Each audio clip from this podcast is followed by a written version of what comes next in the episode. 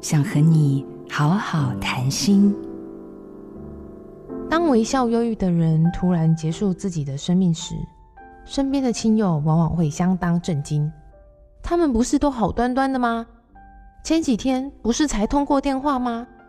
怎么会在转眼间让自己的生命骤然消失？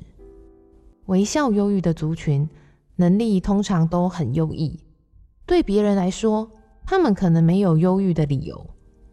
其实，人都是活在自己的主观经验里，无论旁人看来有多美好，与当事者的内在主观世界往往是天壤之别。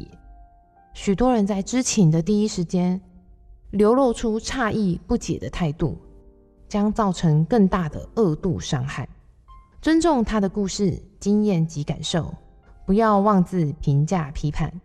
当彼此建立充分的信任及安全感时，你的想法他才听得进去。当他愿意讲的时候，你会在，而且一定会在。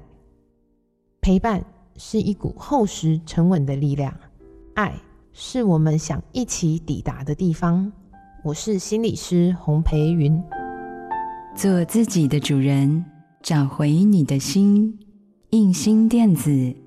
真心祝福，好家庭联播网，中部地区古典音乐台 FM 九七点七，北部地区 Bravo FM 九一点三。